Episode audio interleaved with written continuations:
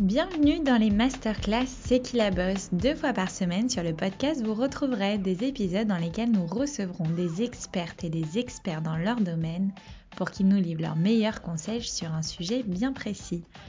Coach, communicant, marketeur, directeur artistique, financier, avocat, juriste, comptable et j'en passe.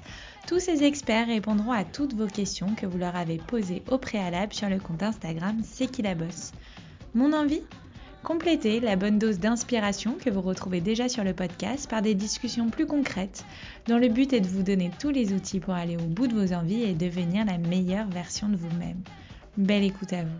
Hello Léa, merci beaucoup d'avoir accepté mon invitation. Avec plaisir, merci de me recevoir. Eh ben, je suis ravie et heureuse de commencer ce podcast Masterclass C'est qui la bosse avec toi parce qu'on se connaît depuis longtemps depuis le lycée au moins. Exactement. Et euh, du coup, bah, pour toutes celles et ceux qui ne te connaissent pas, euh, Léa, c'est un peu une boule d'énergie. c'est euh, beaucoup de joie de vivre et elle est actuellement coach de vie et coach de danse aussi parce que c'est une danseuse hors pair. Mais je vais te laisser plutôt te présenter. Raconte-nous peut-être qui tu es, qu'est-ce que c'est d'être coach et pourquoi tu es devenue coach aussi de vie et de danse. Parlez-nous un peu de toi. Ok. Alors déjà, pourquoi est-ce que je suis devenue coach de vie? Euh, Parce que ça va en fait retracer un peu tout mon parcours. En vrai, j'ai toujours été euh, guidée par euh, mes passions, j'ai toujours fait les choses à fond. comme tu as dit, je suis une vraie boule d'énergie. Il y a eu plusieurs étapes dans ma vie qui ont particulièrement joué sur mon évolution aussi. On va dire que j'ai pas un parcours classique. À l'âge de 15 ans, j'ai eu la chance de devenir danseuse professionnelle et d'avoir une renommée mondiale pendant près de deux ans. Euh, j'ai beaucoup mûri grâce à cette expérience et surtout, j'ai été euh, bah, la première influenceuse en France, donc euh, au début de YouTube. À l'époque, je recevais beaucoup de messages de fans, donc forcément, je recevais aussi des messages de haine. À ce moment-là, on parlait pas du tout du harcèlement en ligne. Exactement. Donc, j'ai vraiment dû apprendre à gérer tout ça par moi-même, la renommée, le regard des gens, etc. Je comprenais pas à l'époque pourquoi les gens ils m'aimaient à ce point ça me dépassait complètement euh, et euh, j'avais pas encore tout à fait confiance en moi alors que pourtant bah, je passais à la télé tous les jours. À la fin, j'ai fini par gagner confiance en moi, euh, mais j'ai eu envie de, de, fuir un peu la notoriété. Euh, je pense que j'avais vraiment besoin de retrouver ma vie privée. J'avais envie de m'adonner aussi à d'autres activités, euh, notamment la mode, etc je pense que ça m'a forgé énormément euh, et surtout j'ai compris le sens de la réussite à ce moment-là. Euh, C'est-à-dire que euh, ce que je retiens le plus, c'est le fait d'avoir pu à l'époque inspirer des gens, euh, leur donner envie de danser, euh, leur transmettre une passion. Pour certains qui sont même d'ailleurs devenus, c'est devenu leur métier carrément. j'ai reçu des messages de personnes qui me disaient que ils avaient, je les avais aidés indirectement à traverser leur deuil, enfin des choses comme ça. Et aujourd'hui, dans le coaching, c'est ce que je retrouve. C'est cette notion de, sens, de pouvoir vraiment aider les gens. Euh, après, dans ma vie, euh, il y a eu un autre événement qui m'a beaucoup marqué, euh, notamment ma mère qui a eu un cancer pendant de longues années et qui en est malheureusement décédée. Donc ça aussi, ça fait grandir beaucoup. ça fait se poser aussi beaucoup de questions, notamment sur l'hygiène de vie, la féminité. D'où mon désir d'allier le coaching à la danse pour travailler le côté esprit, mais aussi le corps, parce que pour moi, c'est étroitement lié. Et dernière étape majeure, euh, avant d'arriver au coaching, euh, j'ai travaillé dans le marketing digital avec les influenceurs, un point comble. Je passais pas mal de temps à les réconforter d'ailleurs, à les soulager de la pression, de la notoriété, etc., sans qu'ils sachent pour autant euh, quoi que ce soit de mon passé. C'était assez fou comme situation, mais je pense que j'étais bien placée pour les aider. Donc, mine de rien, j'ai commencé à faire du coaching euh, depuis quelques années indirectement. Mais en fait, ça me suffisait pas et j'ai fini par faire une formation pour devenir coach professionnel. Et depuis, je pratique, j'aide les gens tous les jours et je suis hyper heureuse. Ah, c'est quand même un joli parcours. Ouais, c'est sympa. et justement, je pense qu'avant de répondre à la, aux questions de toute notre communauté, parce qu'en fait, en amont, on a posé sur notre compte Instagram, c'est qui la bosse, euh, voilà, euh, qu'est-ce qu'elles aimeraient apprendre de toi. Euh, j'ai une question déjà peut-être un peu plus personnelle, mais qui peut euh, servir à tout le monde. C'est quoi la différence entre justement une coach de vie et un, une psy en fait? Alors, euh, il y a des similarités, il y a des différences. On va dire qu'un psychologue, il va principalement vous permettre de travailler sur les traumatismes du passé. il va vous laisser parler, il va vous poser des questions pour pousser la réflexion un peu plus loin, pour que vous ayez des prises de conscience et pour que vous puissiez, vous puissiez relativiser, aller mieux. Euh, une psychothérapie, ça peut durer plusieurs années, alors qu'un coaching, ça va être plus court. Euh, ça a une durée limitée en fait. C'est euh, en moyenne 10 séances. Euh, donc après, ça peut être plus, ça peut être moins, ça va dépendre euh, de la problématique et de la personne. Un coach, il va aussi vous poser des questions, mais il va insister plutôt sur la partie, sur le présent et le futur. On va vraiment partir d'une problématique actuelle et le coach, il va vous permettre de définir euh, ce qui vous pose problème euh, et de savoir précisément ce que vous voulez. Okay. Une fois que l'objectif il est défini, euh, il va vous aider à avoir des prises de conscience, à vous libérer de vos freins, de vos croyances, etc. Il y a beaucoup de pédagogie aussi, en tout cas dans ma pratique à moi. Mmh. Euh, et après, il y a tout l'aspect euh, trouver des solutions, celles qui sont les plus adéquates à la problématique en question. Et il va vous apporter de la motivation jusqu'à ce que vous ayez atteint euh, l'objectif. Donc, okay. c'est hyper concret comme, euh, comme ouais, approche. C'est vraiment, tu vas d'un point A à un point exactement, B. Exactement, exactement. Okay. Un point A à un point B. Et il y a aussi une approche un peu plus décontractée, je trouve, euh, dans la pratique du coach, où euh, moi, voilà, je, je préfère euh, qu'on se tutoie avec mes clients. Mm -hmm. c'est moins formel. Okay. voilà. Donc après, la psychothérapie et le coaching, c'est hyper complémentaire. Euh, et il y a un code de déontologie qui est très proche aussi ouais, entre les ça, deux. C'est ce que j'allais dire. Est-ce ouais. que tu as quand même ce, cette Bien espèce sûr. de secret professionnel entre Complètement, guillemets? Complètement. Il okay. y, a, a rien qui sort euh, des, des séances, c'est hyper important. Il y a vraiment un lien de confiance. Il y a aussi un cadre. Il faut respecter voilà le, le, le, la durée des séances. Il y a, y a un prix aussi. Y a, ça a une valeur, etc. Enfin voilà, il y a, y a pas mal de choses euh, qui, qui se rejoignent. Euh, après, voilà, euh, comme je disais, les deux, ils sont hyper complémentaires.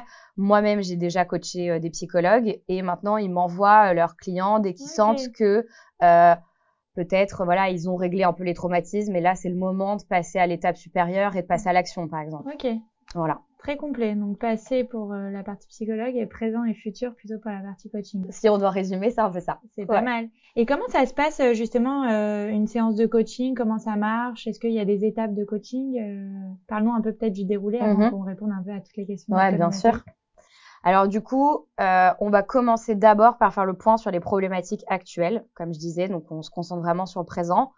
Ensuite, on va ensemble définir l'objectif qu'on va travailler, donc c'est vraiment la, la situation qu'on désire. Okay. Pas facile à définir seul, parfois c'est souvent très flou d'ailleurs. Donc on va vraiment euh, dessiner ça de manière très précise avec des critères. Ensuite, euh, je vais questionner pour voir s'il y a des freins, des croyances limitantes, des peurs, etc. Ensuite, on va passer à la recherche de solutions. On va expérimenter. Euh, s'il y a quelque chose qui marche pas, bah, on essaye autre chose. Dans le coaching, euh, on dit que euh, plus de la même chose, ça amène au même résultat. Donc, si ça marche pas, on va essayer autre chose. Euh, et puis, une fois que l'objectif il est atteint, on va s'assurer que le coaché il est suffisamment autonome pour rester stable, voire même pour dépasser son objectif de départ. Okay. Et après, si on souhaite, euh, c'est pour ça que je disais que la durée, euh, elle peut dépendre, on peut travailler sur une autre, un autre objectif par la suite, etc., etc. Ok, très clair, très clair. Bah écoute, je te propose de rentrer dans le vif du sujet ouais. et répondre à toutes les questions de notre communauté. Avec joie. T'es prête? Ouais, je suis prête. Comment euh, finalement arrêter de se comparer aux autres? C'est vrai qu'on est dans une ère où euh, les réseaux sociaux apportent beaucoup de bons, mais aussi beaucoup de mauvais. On a l'impression à travers nos écrans que la vie des autres est beaucoup plus belle que la nôtre, que l'herbe est plus belle ailleurs. Comment on arrive à se détacher de ça? Alors en fait, on va pas arrêter de se comparer parce que mmh. c'est humain. Donc on le fait tous de manière consciente, inconsciente. Pour certaines personnes, c'est un moteur. Ça leur permet de les pousser à faire mieux. Okay. Et pour d'autres, ça va être très mal vécu parce que ça leur rappelle leurs défauts, ça fait baisser leur confiance en eux. Alors la question qu'il faut se poser, c'est plutôt comment faire pour que la comparaison elle devienne un moteur. Okay. Donc je vais prendre l'exemple, comme tu disais, des réseaux sociaux. On voit en permanence des corps euh, retouchés qui nous créent des complexes et on reste là passif et on observe les choses et on rumine, on rumine.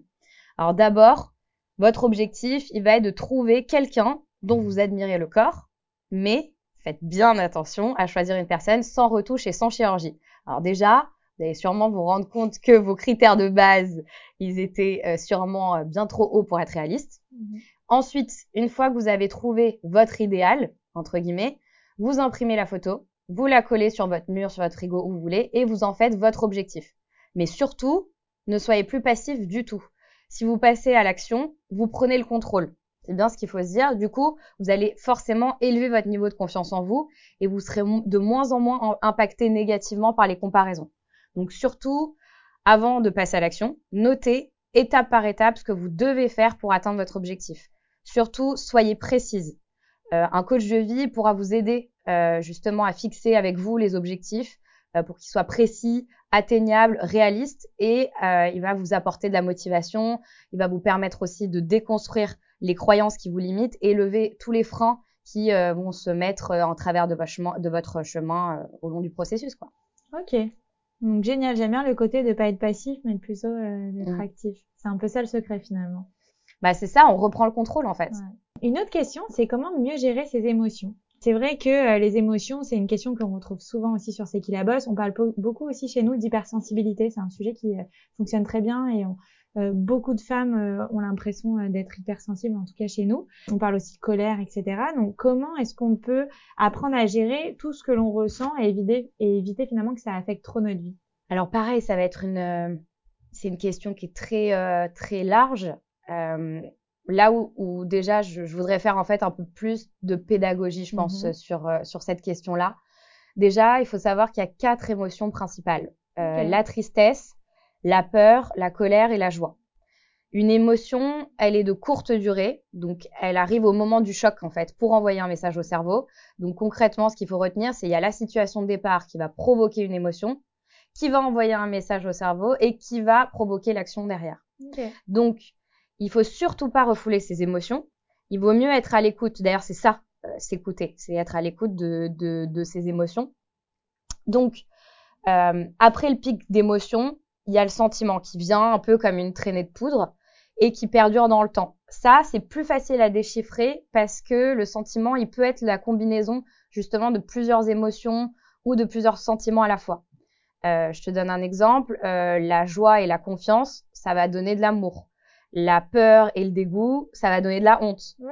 La joie et la peur, ça peut donner de la culpabilité. Enfin voilà. Donc pour apprendre à gérer ces émotions, il faut d'abord savoir les décrypter et déconstruire les croyances qui les génèrent.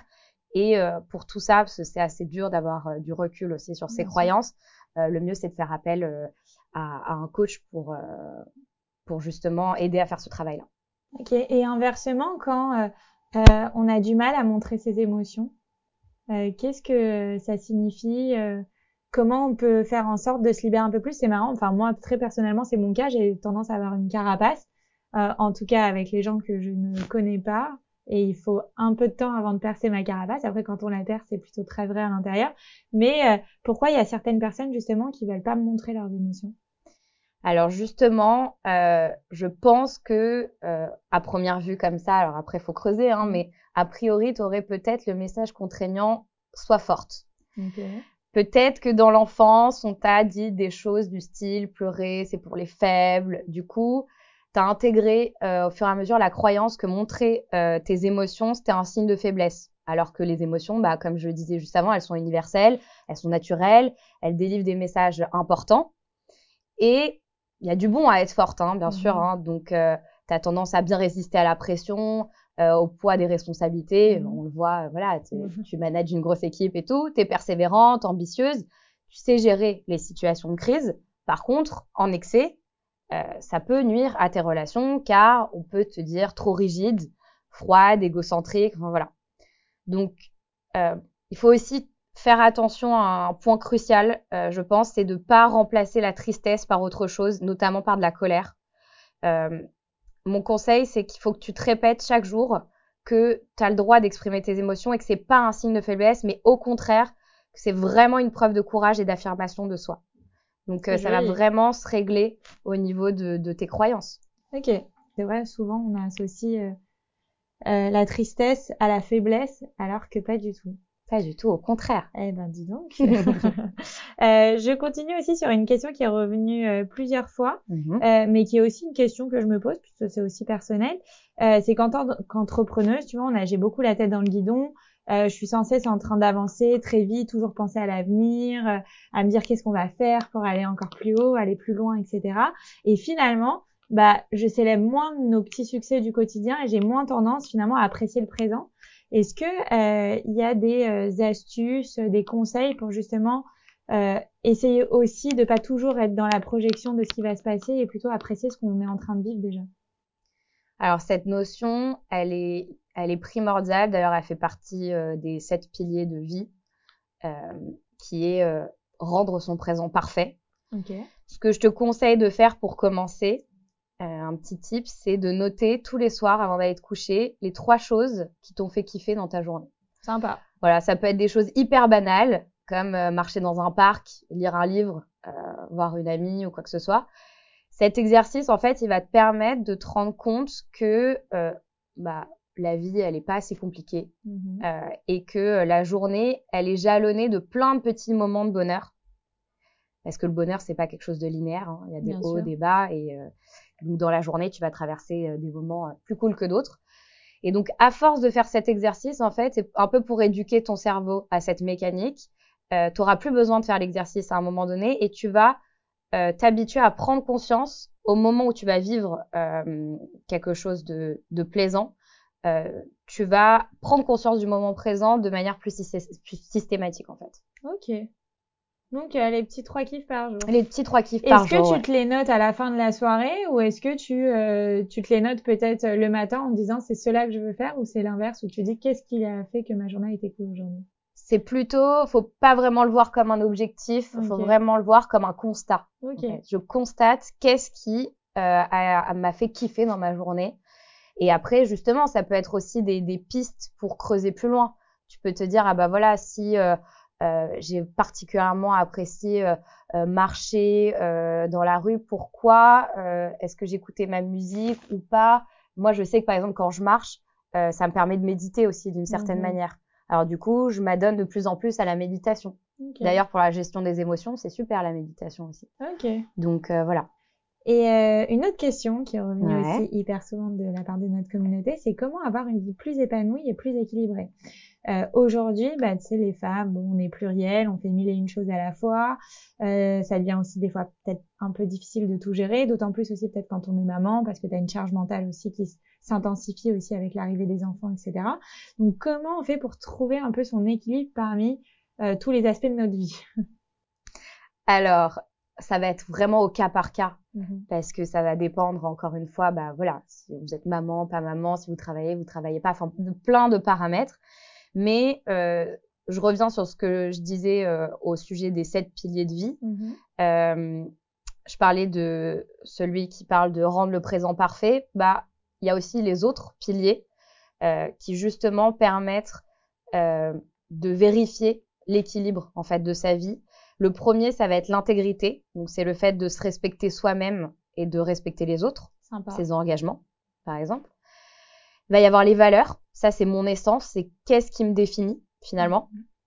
Euh, on se définit pas par rapport à des critères, on se définit par rapport à des valeurs. C'est important de le savoir.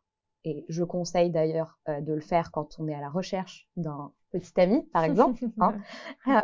Pourquoi ça aide? Faire sa faire sa liste plutôt de valeurs plutôt que sa liste de critères. Ouais. Bien sûr. On est c'est beaucoup plus. Euh, Et comment tu fais la différence entre les deux? Bah euh, par exemple. Quand tu dis qu'il est gentil, est-ce que c'est un critère ou est-ce que c'est une valeur? La gentillesse. c'est une valeur. Après, peut-être qu'on va plus parler de bienveillance, par mmh exemple. Euh, après, euh, là où la différence, on va dire, euh, elle est le plus flagrante, c'est on va pas aller chercher un mari riche, on va mhm. aller chercher quelqu'un qui est ambitieux. Voilà. là, il y a vraiment la différence entre critères et valeurs. Donc voilà. Euh, après, en troisième pilier, on va trouver les besoins. Donc ça, c'est hyper important de les connaître pour justement pas les bafouer. Il y a le fait d'être inconditionnellement positif et constructif. Ça, c'est apprendre à savoir voir le positif même dans l'échec. Il y a le fait de poser des limites claires, c'est savoir dire non, en gros. D'ailleurs, je crois qu'il y avait une question là-dessus, peut-être qu'on y mhm. reviendra après. Euh, le réseau relationnel, donc c'est savoir reconnaître les personnes sur qui on peut compter, et savoir faire le tri aussi, euh, euh, mettre de côté les personnes qui nous sont toxiques. Et le dernier, c'est donc rendre le présent parfait, donc c'est ce que je disais tout à l'heure, c'est être consciente de ce que l'on a déjà et l'apprécier. C'est vraiment, il y a un côté vraiment reconnaissance derrière. Donc, si un ou plusieurs de ces piliers sont fragiles, on va les renforcer de sorte à être plus épanoui dans sa vie Et euh, voilà, moi, c'est quelque chose sur lequel j'accompagne beaucoup mes, mes clients, justement. Donc, en fait, cette vie épanouie et équilibrée, entre guillemets, euh, c'est euh, d'avoir un équilibre entre ces sept piliers. Quoi. Exactement. C'est le point de départ, en tout cas. Et après, c'est des axes qui permettent de travailler euh, plus en profondeur sur les, les piliers les plus fragiles, justement. Et justement, tu parlais de le fait de savoir dire non. C'est vrai que c'est quelque chose euh, euh, qui est revenu euh, plusieurs fois. Que on entend aussi beaucoup. J'ai l'impression que c'est plus une cause féminine que, que masculine. Peut-être que je me trompe, mais c'est vrai que les femmes ont du mal à dire non et euh, quand elles le disent, elles ont besoin de se justifier, alors que non, c'est non. c'est ça, exactement. ben justement, en fait, c'est il y a, y a deux questions euh, pour moi qui sont ressorties, qui sont un peu liées. C'est pourquoi est-ce que je suis trop gentille Bien sûr. Et comment ne pas culpabiliser quand on dit non. Mm. Euh, alors du coup, bon, si tu te trouves trop gentil, euh, c'est sûrement parce que toi, tu as le message contraignant du fait plaisir. Effectivement, très récurrent chez les femmes, mmh. parce que c'est un peu dans, dans notre veine. Euh, donc sûrement que dans ton enfance, on t'a demandé euh, ou on t'a dit qu'il fallait t'occuper des autres ou de quelqu'un en particulier. Peut-être que ça va faire écho à quelque chose. Du coup, euh, tu as intégré la croyance que pour te faire aimer, il fallait que tu fasses plaisir aux autres, quitte à t'oublier. Être gentil, empathique, à l'écoute, c'est des très grandes qualités. Par contre, il faut faire attention à ne pas tomber dans l'excès en mettant euh, ses propres besoins de côté par peur de décevoir. Et les besoins, on en parlait, c'était euh, c'est dans les sept piliers de vie. Euh, Répète-toi du coup chaque jour que tu n'as pas besoin d'être trop gentil pour qu'on t'aime, tu n'as pas non plus besoin de faire plaisir à tout le monde et bien sûr, tu as le droit de dire non. Ne culpabilise pas parce que finalement, tu rends service à ton entourage quand tu dis non. Parce que tu seras bien plus euh, apte à t'occuper des autres si tu prends soin de toi et si tu respectes tes propres besoins. Dis-toi qu'il vaut mieux aider moins souvent, mais de manière plus efficace, que d'aider tout le temps, mais à moitié finalement. J'ai euh, d'autres questions. Donc, il y a beaucoup de femmes qui nous écoutent, euh, qui songent à se lancer dans l'entrepreneuriat, euh, d'autres qui ont aussi envie de changer de voie, changer de profession, euh, d'autres qui ont envie aussi d'effectuer euh, d'autres changements majeurs dans leur vie, que ce soit aussi bien professionnel que personnel. comment on fait pour entamer des changements et bousculer, qui vont venir finalement bousculer notre vie? Comment faire pour bien s'en sortir? Comment faire pour ne pas avoir peur aussi de peut-être de sauter le pas? Est-ce que voilà, tu as des astuces quand on a envie d'entamer un changement dans notre vie Alors, je vais déjà vous parler des étapes du changement. Ok. Euh, il faut savoir que les étapes du changement, elles sont communes à tout le monde. Donc, vous allez traverser quatre phases, très exactement. La première phase, ça va être la phase de désynchronisation. Si on doit euh, l'illustrer par une saison, je dirais que c'est l'automne. C'est le moment où on a des doutes, on commence à avoir des déceptions, on ressent de la frustration, du mal-être, de la colère, etc. Une fois qu'on aura passé cette phase, on va rentrer dans la phase 2, qui est la phase du désengagement. C'est euh, la phase un peu de l'hiver. C'est euh, on ne sait plus où on en est, euh, on se replie sur soi, on est dans une phase un peu cocooning, euh, on est dans sa tristesse, son découragement, on procrastine beaucoup. Enfin voilà. Mais cette phase, elle est importante parce que du coup, elle permet de passer dans une phase avec une énergie beaucoup plus positive qui va être la phase du renouveau. C'est je commence à percevoir ce que je veux, je commence à expérimenter, je pousse mes réflexions, euh, je commence à être plus sereine aussi. Euh, voilà, si c'est une, saison, on dirait que c'est le printemps. Et la phase 4, c'est l'alignement. Et là, c'est ça y est, on se lance, on y croit, euh, on est dans la joie, on est hyper enthousiaste, on est passionné, on commence à se lancer dans ses projets, ses rêves, ses plans, etc. Voilà quoi. Si c'est l'été, c'est l'été, c'est l'été, exactement. c'est l'été, on kiffe. Donc en fait, pour des petits changements, il se peut qu'on arrive à passer directement de l'automne à l'été, mais pour les gros changements de vie, euh, par exemple quand on veut changer carrément de carrière ou euh, je sais pas quand on on décide d'avoir un enfant. Enfin, il y a plein de choses qui peuvent être des transitions de vie. Euh, on passera par les quatre phases de manière plus ou moins rapide en fonction de la situation et de la personne. Okay. Donc, il faut juste garder ça en tête et le fait de le savoir, ça, ça permet de calmer aussi ses craintes, de savoir que c'est quelque chose qui concerne tout le monde finalement. Ouais, et qui est passager. Qui est passager, et qui surtout. est nécessaire aussi peut-être. C'est nécessaire. Exactement, c'est nécessaire. Après, euh, toujours pareil si vous avez besoin qu'on vous accompagne parce qu'il y a des phases qui sont un peu trop euh, difficiles à traverser seul, euh, n'hésitez pas à contacter un professionnel pour vous aider. On parlait tout euh, au tout début de ce podcast de la confiance en soi. Et la conscience en soi, ça passe aussi par l'acceptation de soi, l'acceptation de son corps aussi. Et c'est une question qui est énormément revenue sur le compte de C'est qui parce qu'on parle beaucoup de body positivisme, etc. Comment on fait pour apprendre et réapprendre peut-être à aimer son corps? Alors, la première étape, je pense, c'est déjà de commencer par regarder son corps. On va pas fuir le miroir. Euh, vraiment, il faut prendre conscience. C'est dur cette étape. C'est dur, je sais, mais elle est cruciale parce qu'il faut vraiment prendre conscience que le corps, il existe, euh, que c'est grâce à lui qu'on est vivant, en fait, et qu'on peut faire plein de choses avec. Donc, commencer déjà par se regarder dans le miroir. Ensuite, on va euh, stimuler ses sens. Les sens, c'est le point de contact entre le corps et le monde qui nous entoure. Donc, c'est comme des capteurs. Donc, c'est important de stimuler ses sens. Ensuite, je conseille d'améliorer l'hygiène de vie. Je pense que c'est important d'envoyer le message à son corps qu'il a le mérite d'exister, qu'on le respecte. Il faut vraiment rétablir un peu le dialogue en fait. Et euh, le dernier point, je pense qu'il faut reprendre le contrôle sur son corps en faisant une activité sportive, mais qui va permettre surtout d'augmenter ses capacités et en même temps d'extérioriser les émotions. Et d'ailleurs, si j'aime à ce point la danse et que je propose des cours en complément du coaching, c'est justement parce que la danse, elle répond à tous ces critères.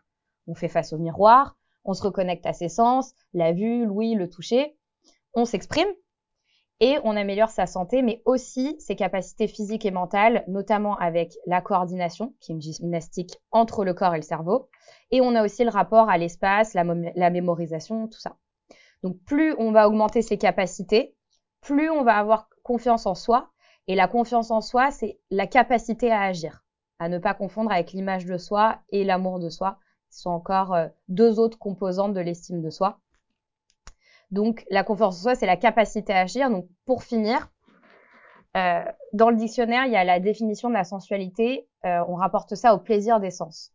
Et justement, j'insuffle beaucoup de sensualité et de féminité dans mes cours c'est justement pour redonner aux femmes une image d'elles-mêmes qui leur plaît et pour les réconcilier avec son corps. Donc euh, les réconcilier avec leur corps. Donc, donc euh, je dis pas que la danse c'est euh, le, la méthode qui va fonctionner pour tout le monde, mmh. mais en tout cas c'est une méthode qui est très complète, comme je l'expliquais, parce que elle apporte beaucoup de choses. Non, mais c'est intéressant. En fait, on... j'ai jamais vu la, la danse de cet aspect-là, et pourtant j'adore danser. Mais c'est vrai que euh... c'est très complet. Ouais, c'est très complet. Mm. Encore une question qui euh, qui est à la fois aussi personnelle et qui revient euh, qui est revenue plusieurs fois sur le compte Instagram, c'est comment euh, bien gérer son stress? C'est-à-dire qu'aujourd'hui, on a beaucoup euh, d'entrepreneuses, de futures entrepreneuses qui nous écoutent, et je pense que le stress fait partie intégrante de leur vie, et pas que de la vie d'une entrepreneuse d'ailleurs.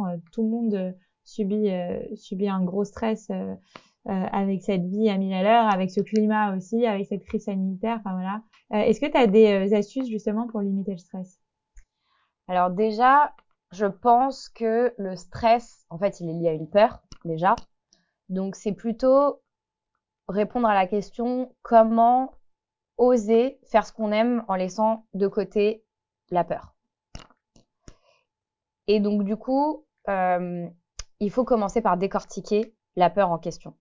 Il faut comprendre d'où elle vient, comprendre comment elle se déclare, dans quelle situation, etc. La peur, euh, c'est une émotion vitale qui permet de se protéger du danger. Ça, il faut pas l'oublier. Alors, il faut aller l'écouter pour savoir d'où il vient ce danger. Est-ce qu'il vient d'une croyance? Est-ce qu'il vient d'un traumatisme? De cette façon, on va traiter la peur à la source. Pour faire ce travail, je vous recommande vivement d'être accompagné par un professionnel, qui soit coach ou psy. Aussi, il faut vérifier que, euh, avant de se lancer, euh, on fait ce qu'on aime et que c'est écologique pour nous. La notion d'écologie, je pense que c'est très important. Il faut vérifier que ça va pas nuire à notre environnement personnel, à notre personne. Euh, et si, du coup, euh, notre projet, il est positif à tous les niveaux, si on a levé le frein de la peur et donc du coup qu'on a plus de stress, alors bah, on va passer à l'action de manière beaucoup plus facile et euh, si jamais vous êtes accompagné par quelqu'un, vous allez euh, définir un plan d'action précis, avancer pas à pas. Ça va vous donner confiance en vous pour avancer de plus en plus et pour justement lever toutes les peurs qui pourraient surgir sur votre euh, chemin en cours de route. Plus de peur, plus de stress. Belle citation. On a aussi eu des questions sur la vie personnelle, évidemment. Je pense que les relations amoureuses, ça parle à tout le monde. Et il y en a une euh, principalement qui a été comment oublier quelqu'un et lâcher prise, en fait. Je pense qu'on passe tous euh, par là et c'est pas forcément euh, uniquement consacré à l'amour. Je pense ça peut être aussi à l'amitié, etc. Ou peut-être quand on a des personnes aussi peut-être toxiques, comment on arrive finalement à se séparer de quelqu'un et, et, à lâcher prise? Alors, bah, c'est intéressant ce que tu disais parce que c'est vrai en fait c'est un deuil en fait dans tous les cas. Donc un deuil, c'est aussi bien dans un décès que dans une rupture euh, amoureuse. Ça peut être une rupture de contrat professionnel aussi. Euh, ça peut être euh, voilà une rupture dans une amitié, comme tu disais. Et à chaque fois, on retrouve la même courbe. C'est toujours la, la, même courbe de deuil, qui d'ailleurs se représente sous une forme de V. La courbe, elle va commencer par le déni.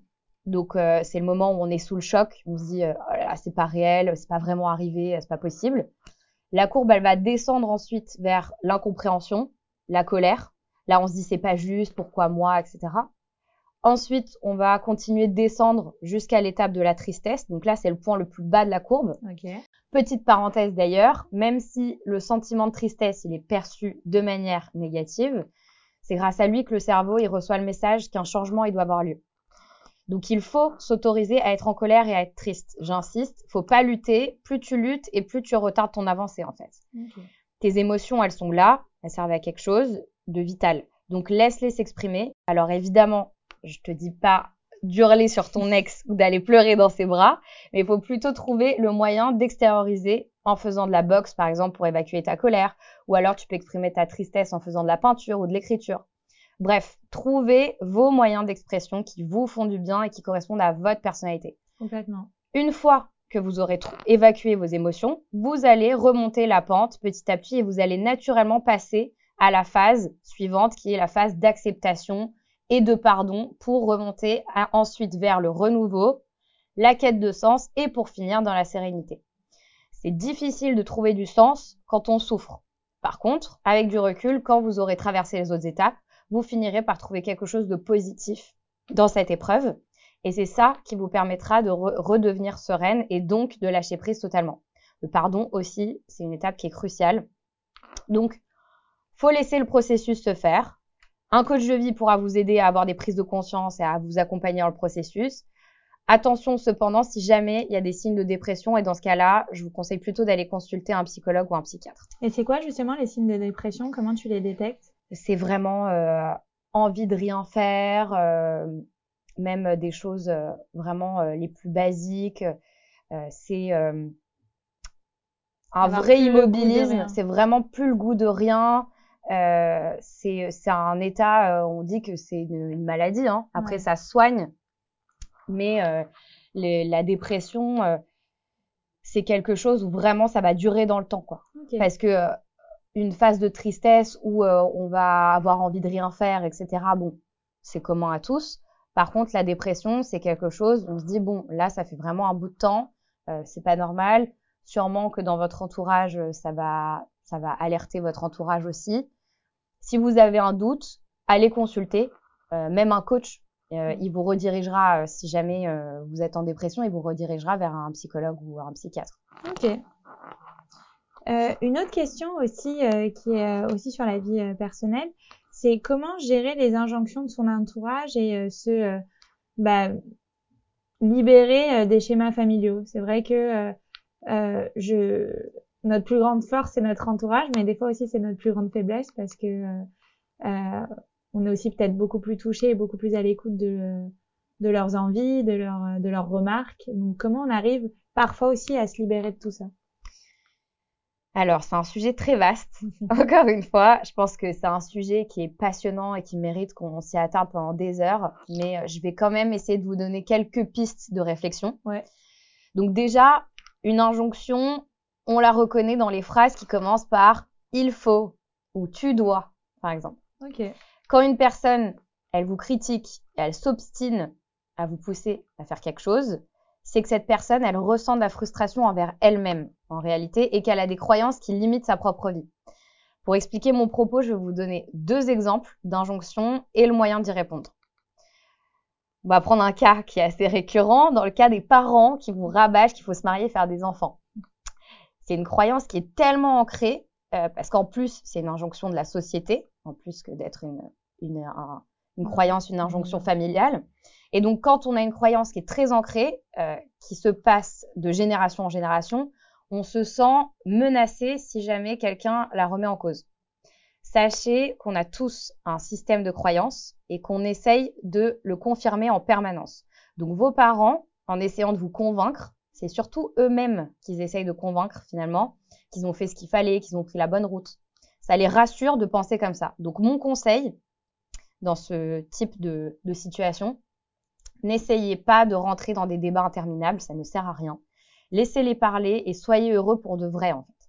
Ils seront convaincus seulement le jour où ils vous verront vraiment heureux et à votre manière. Prouvez-leur que c'est possible et faites-en un moteur de motivation plutôt qu'un frein. Après, il y a un autre cas.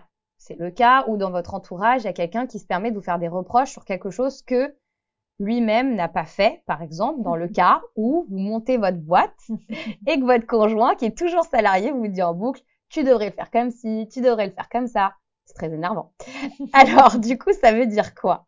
Ça prouve simplement qu'en fait, euh, il y a de grandes chances qu'il déporte en fait sur vous sa frustration et ses exigences qu'il a envers lui-même.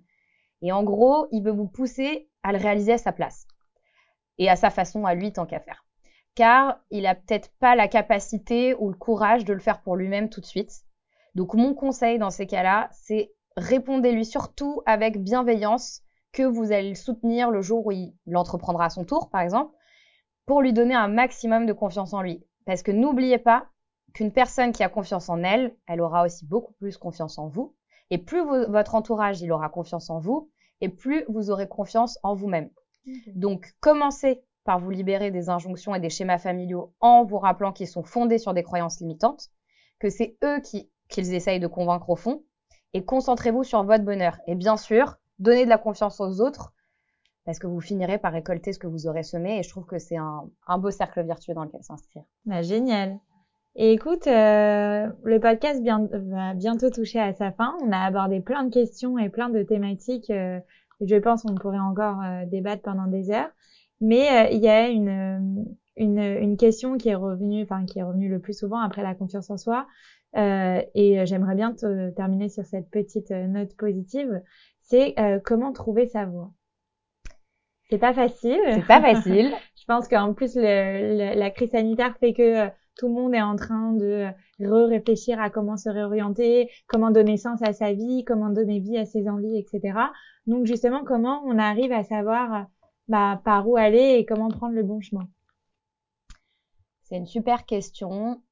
Euh, alors, la première chose qui me vient en tête, c'est effectivement, on aura tendance pour les personnes qui cherchent leur voie à se tourner vers un professionnel qui va vous faire un bilan de compétences, ce mmh. genre de choses. Alors, c'est hyper bien, mais à mon sens, il y a tout un travail d'introspection à faire avant. Euh, pour moi, le, le point primordial, c'est d'apprendre à se connaître déjà. On ne peut pas trouver sa voie si on n'a pas exploré ses profondeurs, qui je suis, quelles sont mes valeurs, quels sont mes besoins, etc. Donc, je fais généralement un gros travail avec mes clients sur ce point. Et aussi, euh, il faut faire en sorte de laisser de la place à l'intuition. Et pour ça, je conseille régulièrement à mes clients d'aller dans un grand magasin de livres, par exemple, de se perdre dans les rayons. Donc, allez-y, marchez, faites plusieurs fois le tour, voyez où vous avez envie d'aller. Achetez, achetez pas. En tout cas, prenez note en sortant du magasin des rayons qui, vous, qui ont le plus attiré votre attention c'est potentiellement des pistes à creuser. Pas forcément, mais ça peut être des pistes à creuser. Même si c'est pas votre futur métier, l'objectif, c'est d'ouvrir votre esprit au maximum. C'est de refaire confiance à votre intuition. Après, la manière de trouver sa voie, elle va être très différente en fonction de chacun. Je peux pas vous donner un mode d'emploi tout fait. Le mieux, c'est de venir me voir pour trouver la méthode qui vous convient, mais euh, voilà, ça vous aura peut-être donné une petite piste euh, pour démarrer. Et justement, euh, c'était une belle transition, mais si on a envie de euh, bah, d'aller plus loin, d'approfondir tout ça avec toi Où est-ce qu'on te trouve? Comment euh, comment on peut euh, on peut te rendre visite? Dis-nous tout. Alors, eh ben déjà, je vous accueillerai avec grand plaisir. Il y a plusieurs moyens pour me joindre. Alors, j'ai mon compte Instagram. c'est lbm.coaching. Il y a mon site internet qui est lbm-coaching.fr. il y a aussi ma page Facebook Pareil, vous tapez euh, LBM euh, Coaching, euh, coach de vie, coach de danse, vous allez tomber dessus. Mon cabinet il est situé à Neuilly-sur-Seine, mhm. mais je fais aussi des consultations à distance. C'est ça ma question, c'est est-ce qu'on peut faire ça en visio et ça fonctionne tout aussi bien? Ça fonctionne tout aussi bien. après, je laisse vraiment le choix aux personnes. Il y a des personnes que j'ai jamais vues en réel où mhm. on a toujours commencé, toujours fait le travail en visio. D'autres où je fais la première séance en face à face et après on poursuit en visio. Euh, d'autres où c'est par téléphone, d'autres où c'est tout le temps en face à face. Vraiment, moi, je m'adapte euh, à vos besoins. Euh, donc pour ça, il n'y a pas de problème. Après, effectivement, si vous n'êtes pas en région parisienne, ça va être plus compliqué. Donc n'hésitez pas à me contacter. Après, on, on, trouve un arrangement. Pareil, au niveau des, des horaires, il y a, on trouve toujours moyen de d'être flexible. Donc ça, c'est pas un problème. Donc n'hésitez pas à me contacter. Et euh, comme ça, on discutera euh, bah, de votre problématique dans un premier temps. On peut faire un, un petit appel euh, téléphonique oui, voilà, en fait, comment ça se passe? Ouais, En gros, quand tu commences, tu mm. prends, tu fais d'abord juste pour un peu les écouter, comprendre c'est quoi la problématique de chacun et chacune. Ouais, c'est ça. Et après, tu leur annonces combien ça va, combien de séances ça va faire à peu près ou sur quoi on va appuyer en particulier. Exactement. On va discuter, voilà, généralement c'est 20-30 minutes par mm-hmm. téléphone. Euh, je vous pose quelques questions, vous m'expliquez euh, concrètement quelle est la problématique principale, celle qui vous a poussé euh, à venir me voir. Et de là, voilà, je vais répondre à vos questions surtout, je vais vous aiguiller et, et ça va me permettre déjà de voir sur quelle piste on peut travailler. si jamais aussi peut-être euh, on se rend compte que finalement c'est peut-être pas du coaching, mais une psychothérapie, bah là je vais vous rediriger. Enfin voilà, en tout cas il y a rien à perdre à me contacter dans tous les cas. Euh, je suis à votre écoute et après euh, voilà je vous donne des pistes et ensuite on se met d'accord sur un créneau. On essaye d'être régulier sur les séances. généralement c'est une fois par semaine pendant une heure. Ça peut être plus espacé en fonction des objectifs. Mhm. C'est vraiment très personnalisable, très modulable. Donc voilà et après les cours de danse Là, euh, c'est soit du privé, donc soit en individuel. Euh, si par exemple vous manquez vraiment euh, cruellement de confiance en vous et que vous voulez pas danser devant d'autres personnes, donc ça peut se faire en individuel, ça peut se faire en duo, ça peut se faire en trio. Donc voilà, si vous avez envie de faire un petit cours avec vos copines, d'être entre vous et surtout on a on progresse plus vite quand on est en petit groupe. Et après, il va y avoir des cours collectifs, etc. Donc beaucoup de choses à venir aussi. Donc, tu euh, nous feras un petit cours quand même chez les éclaireuses. Avec plaisir, je vous ferai un cours. Eh ben, écoute, euh, Léa, le podcast euh, touche à sa fin et comme tous les podcasts de C'est qui là-bas, j'ai aussi l'habitude de le terminer toujours de la même manière. Est-ce que tu as un dernier conseil ou je sais pas un mantra, une citation, le mot de la fin, quelque chose qui t'anime au quotidien et que tu pourrais nous partager pour nous donner un bon coup de, de boost et d'inspiration pour terminer cet épisode? Je pense que mon conseil c'est vraiment trouver un sens dans ce que vous faites. Quand on trouve un sens, on trouve euh, la, la, foi, la motivation euh, d'avancer. C'est ce qui nous pousse à aller de l'avant. Donc, euh, donnez un sens à ce que vous faites, donnez un sens à votre vie. Moi, c'est ce que j'ai fait et aujourd'hui, je suis hyper épanouie. Et j'espère que ça sera pareil pour vous. Eh ben, génial, on va se terminer sur ces belles paroles. Merci beaucoup Léa pour ton temps, tes précieux conseils, toutes ces astuces et puis et puis maintenant, au travail. Hein. Au travail. Merci.